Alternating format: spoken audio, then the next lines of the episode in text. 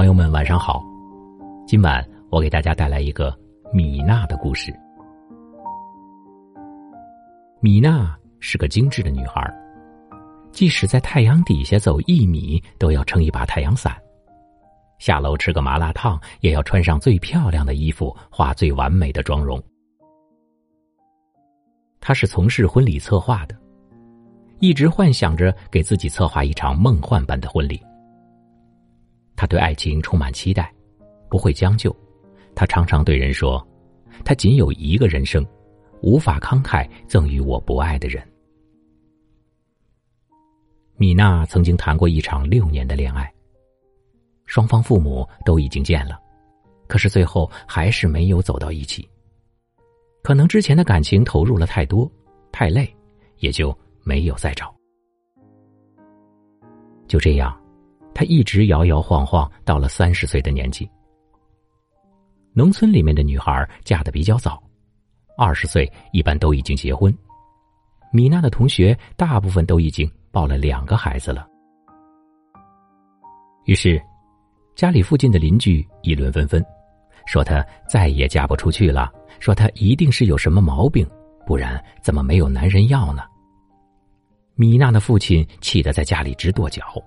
猛抽烟，母亲气得边咒骂边哭。米娜逢年过节躲在上海不敢回去，家里的亲戚一提到她就唉声叹气，好像嫁不出去成了他们家族的耻辱。米娜的母亲四处求人送礼，拜托别人做介绍，安排米娜去相亲。可是米娜比较反感，只要是家里人安排的相亲，她都敷衍过去。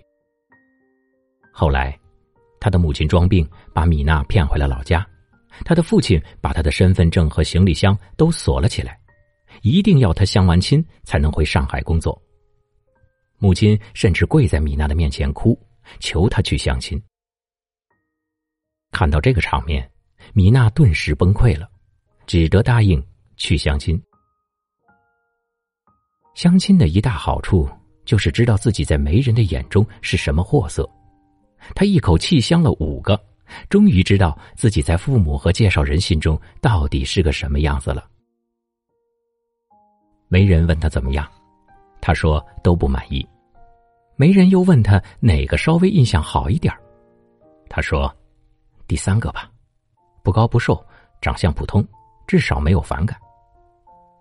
于是，媒人开始给米娜画饼，描述出一幅美好的蓝图。他说：“男人不能找太帅的，太帅的靠不住。我自己以前的老公就是因为太帅了才出轨的，所以我才离婚。这个男孩家境好，将来你们结了婚，不用再去努力打拼，可以直接过上神仙般的日子。公公婆婆身体又好，将来生了小孩还可以帮忙带。这样的婚姻不要太羡慕哦。”米娜没有做声。因为实在太没有感觉了。回到家，米娜的父母兴冲冲问她情况怎么样。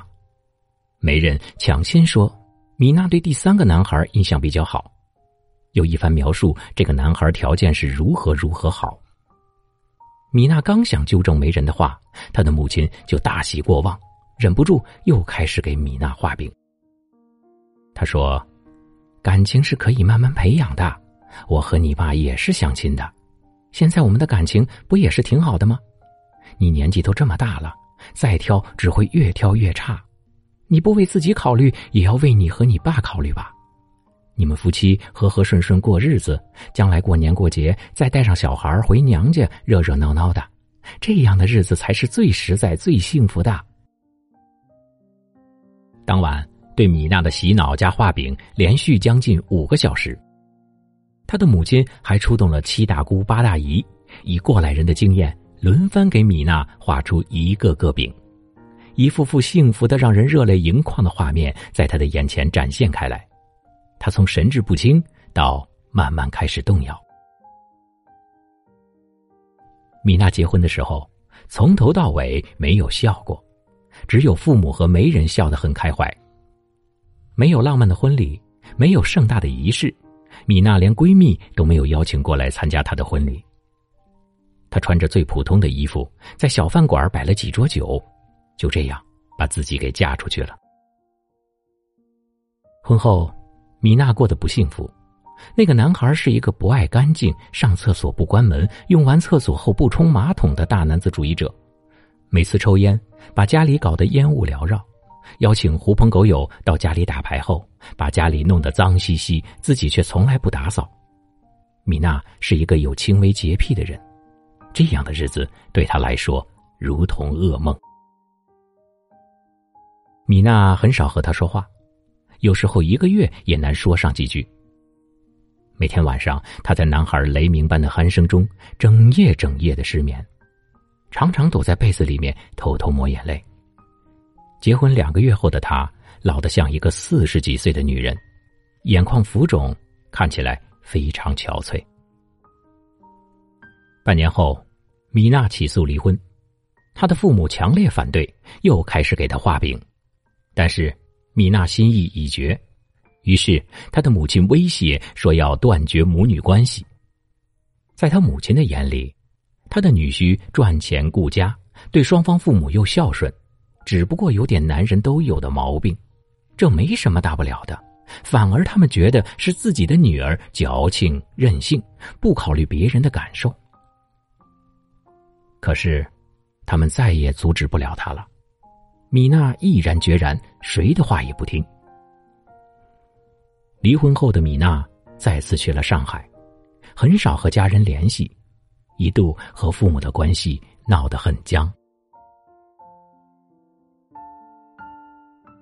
朋友们，故事讲到这里，相信每个人心中都会有自己的感受。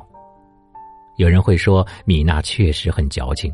夫妻之间都会有这样或那样的小毛病、坏习惯，但如果两人有感情，就会彼此学着去包容、去谅解，久而久之就变成了习惯。只要男人心地善良，肯挣钱养家，那些所谓大男子主义、不讲卫生这些小节是完全可以接受的。但也有人会说，米娜追求生活精致，甚至有些小洁癖，无可厚非。每个人都有自己的生活方式，都有权利过着自己想要的生活。人生对每个人来说都只有一次，那为什么不能活得潇洒，活得自由些呢？爱情是相互的，不是靠妥协、靠隐忍、靠迁就就能获得幸福。不幸福就离开，不拖泥带水，这样对彼此反而是解脱。好了，朋友们，今晚的话题就聊到这儿。